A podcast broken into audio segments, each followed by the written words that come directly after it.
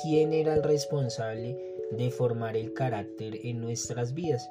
Y entonces vimos a una persona muy muy importante que es el Espíritu Santo. Normalmente al Espíritu Santo se le tiene por allá, abandonado, como que mm, se ora y ni siquiera se le ora al Espíritu Santo, se le adora. Pero el Espíritu Santo es Dios. Recordemos que Dios está en tres personas. No es que hay tres dioses, sino que cada uno de ellos es Dios. Entonces Dios es Padre, Dios es Hijo y Dios es Espíritu Santo. Pero el Hijo no es Espíritu Santo, el Padre no es Espíritu Santo, ni el Espíritu Santo es Padre, ni el Espíritu Santo es Hijo. Cada uno tiene una función y, y ellos no pelean por jerarquías. Ellos no dicen, no, es que yo soy más, no, eh, no, no es. Ni Dios por ser Padre es autoritario con su Hijo, no, tampoco funciona así sino que cada uno de ellos tiene una función en, la Trinidad. Y hoy quiero hablarles específicamente del Espíritu Santo. Y hoy quiero hablarles del poder verdadero. El, poder verdadero. Normalmente nosotros asociamos el poder a, a dinero. Normalmente asociamos el poder a la fama, al prestigio. Hay gente que quiere tener poder porque de esta manera pueden ser más que otros. Conocí un amigo que él quiso ser policía para vengarse de un policía que, que le hizo algo cuando él era adolescente. Entonces él quería el poder para oprimir, él quería el poder para, para presionar. Y normalmente el poder se puede prestar para eso. Sin embargo, en el reino de Dios es totalmente diferente. El reino de Dios eh, ofrece un poder totalmente diferente. Y no es el poder que estamos acostumbrados a ver. No es el poder que, que daña, no es el poder que oprime. En el reino de los cielos, el verdadero poder viene de Dios y es totalmente inverso a lo que estamos acostumbrados. Es decir, para el mundo hoy, el verdadero poder es tener quizá una casa, tener estudios, tener todo. En el reino de Dios, el poder se desarrolla en mí cuando empiezo a dar, cuando empiezo a amar, cuando empiezo a servirle a mi prójimo. Y los discípulos tenían esa duda y le preguntaron a Jesús en Hechos 1.6 y dice, estaban entonces reunidos con él, o sea, con Jesús, y le preguntaron, Señor, ¿es hora o cuándo vas a establecer el reino de Israel? Jesús les dijo, hmm, a ustedes no les toca conocer la hora ni el momento determinados por la autoridad misma del Padre. Pero cuando venga sobre ustedes el Espíritu Santo, ustedes recibirán poder y serán mis testigos tanto en Jerusalén como en Judea, como en Samaria y hasta los confines de la tierra. El poder de Dios viene con un propósito y el verdadero poder es ese. Entonces, ¿cuál es el propósito del poder de Dios en mí? Ser testigos de Él. Ser testigos de Cristo no es para otra cosa, no es para chicanear, no es para hacer el top, el más más, el high, no, tiene que ser para ser testigos de Cristo. Y ser testigos en esa época cuando Jesús les dice a los discípulos ser eh, testigo, se lo dijo en una palabra griega, que Jesús les habló en griego, ¿sí? y les dijo algo como este marturium. Y marturium es de ahí se diría una palabra que es mártir.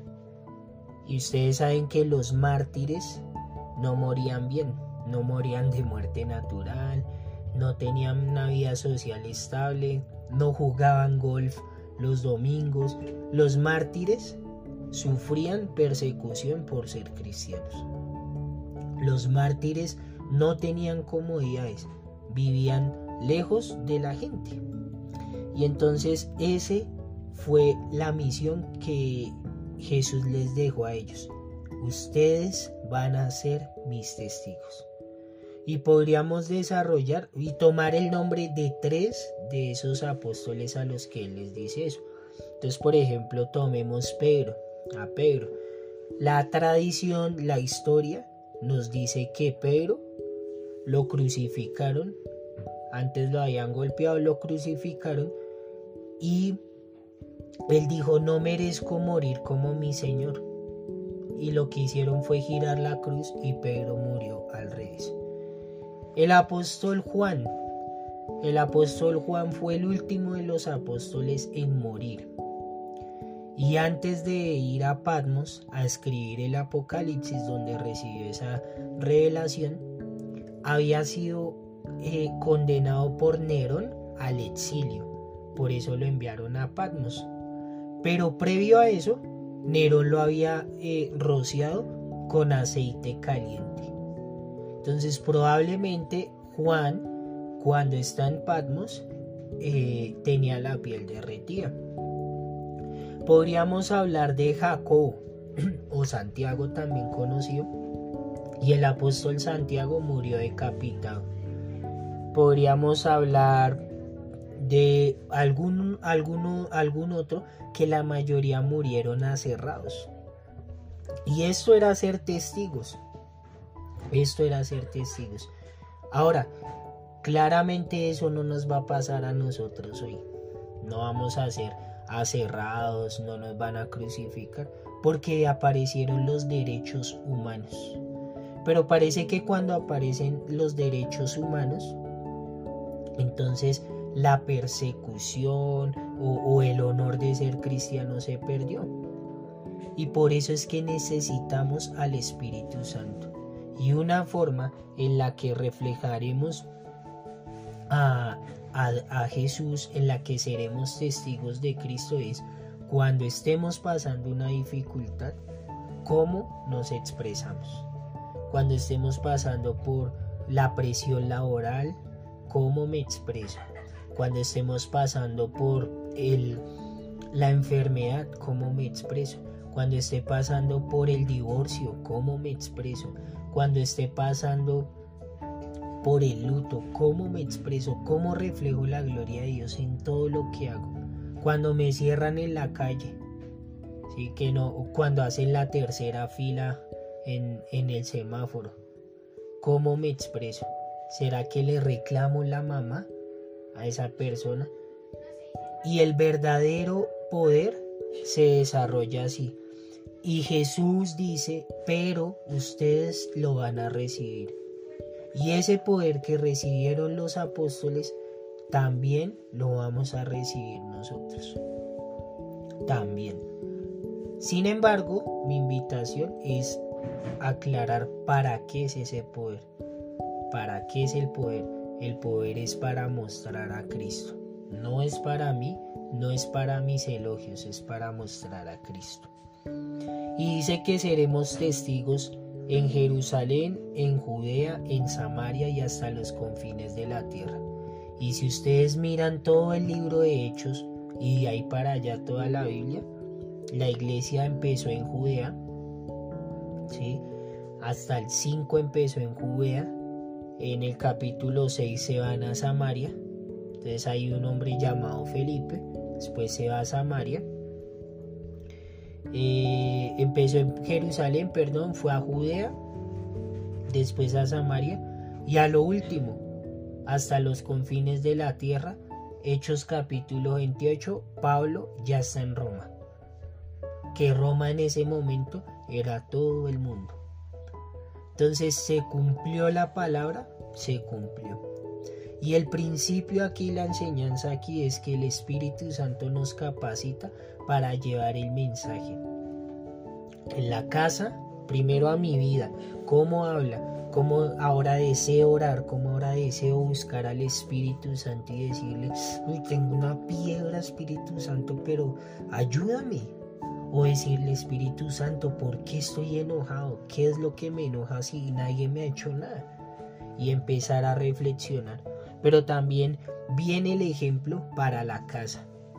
¿Cómo estoy comportándome con mi familia? ¿Cómo me desarrollo ahí como persona espiritual?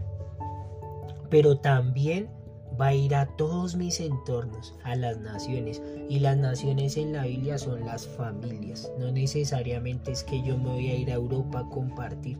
No, a veces puedo llegar a, a las naciones cuando cruzo la calle y veo una familia. Y me ve y dice, usted tiene algo diferente. Claro, soy testigo de Cristo. No testigo de Jehová, soy testigo de Cristo. ¿Sí? ¿Por qué? Porque el Espíritu Santo no es una fuerza, el Espíritu Santo no es un mito, el Espíritu Santo no es místico, sino que el Espíritu Santo es una persona y está con nosotros para ayudarnos, para consolarnos, para traer paz, para traer orientación, para que tomemos la mejor decisión, pero sobre todo para agradar a Dios. Nuestro propósito en esta tierra, el único propósito que tenemos es agradar a Dios.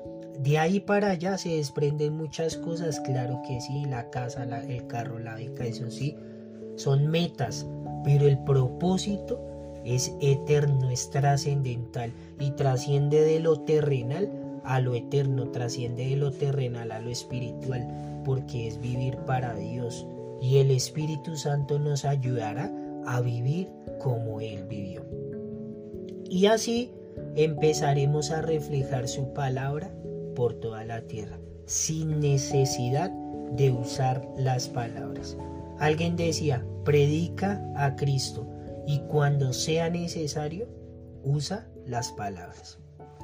Así que quería compartir con ustedes este devocional porque creo que es el eje central. No se pueden desarrollar hábitos espirituales sin la presencia del Espíritu Santo. No puedo orar si no tengo al Espíritu Santo. No puedo leer la palabra si no tengo al Espíritu Santo. A propósito, la palabra de Dios es el único libro que cuando lo lees de pasta a pasta, su autor estará presente, estará en el sofá, estará en la cama en donde te encuentres. Siempre estará presente. Es el único libro. Pero no podemos hacerlo sin el Espíritu Santo. Así que si nos falta desarrollar algún hábito o todos o, fortalecer alguno, ¿qué necesitamos? Espíritu Santo ayuda.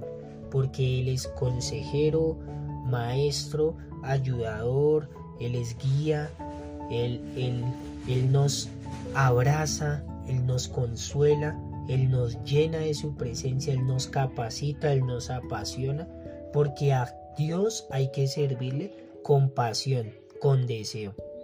Así que permítame, vamos a orar para terminar este tiempo, ¿sí? Y así terminaríamos este espacio. Padre, yo te doy gracias, Señor, por la vida de cada uno de estos estudiantes. No solo los de la escuela 2, Señor, también los de la escuela 1, también los de la escuela 3, también los de la escuela 4, también esas personas que están en la iglesia ahí sentadas sin hacer nada, esperando que Dios diga cuándo. Pero tú ya has dado la palabra y tu palabra nos dice que aquel que sabe hacer lo bueno y no lo hace es pecado. Señor, muchas personas, muchas personas no han podido prosperar porque no han tomado decisiones. Muchas personas no han podido caminar contigo porque aún están atados al pasado. Muchas personas no han podido correr la carrera en Cristo porque tienen una maleta llena de amargura, llena de pecado, llena de tristeza, llena de dolor, llena de angustia, llena de depresión, llena de dudas, llena de crisis. Y todo ese tipo de cosas les impiden correr una carrera o nos impiden, Señor, Y no podemos, Señor, correr, no podemos correr una carrera, Señor, a un ritmo, Señor, de esta forma. No podemos correr pensando en ganar cuando llevamos una maleta que nos hace resistencia, que nos aleja de tu presencia, Señor. Pero hoy decidimos romper el pecado, hoy decidimos cortar con el pecado, hoy decidimos, Señor, que seas tú, Espíritu Santo, llenándonos, que seas tú capacitándonos, que seas tú guiándonos, que seas tú dirigiéndonos, que seas tú, Padre Santo, acompañándonos, porque tú, Espíritu Santo, escudriñas lo profundo del Padre, porque tú, Espíritu Santo, sabes lo que es mejor para nosotros. Tu palabra dice, ¿será que sabemos pedir? ¿Será que pedimos con sabiduría? Quizá no, pero el Espíritu Santo sabe lo que necesitamos.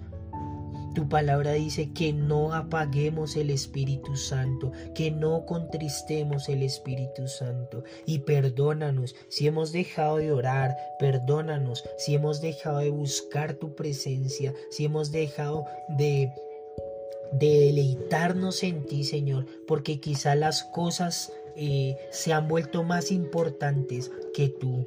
Señor, esta pandemia demostró, esta pandemia demostró que el corazón de muchos está frío. Esta pandemia demostró que muchos estaban en la iglesia, pero solo iban a, a calentar un puesto, Señor Señor, esta pandemia demostró la frialdad que había en muchos corazones, pero nosotros como iglesia no nos conformamos, Señor, a esto. Nosotros como iglesia nos levantamos para cambiar la realidad y te pedimos que nos ayudes a inspirar y a motivar a otros, Señor, porque solo tú eres hermoso y eres eterno en todo tiempo. Gracias, Señor. Amén y amén. you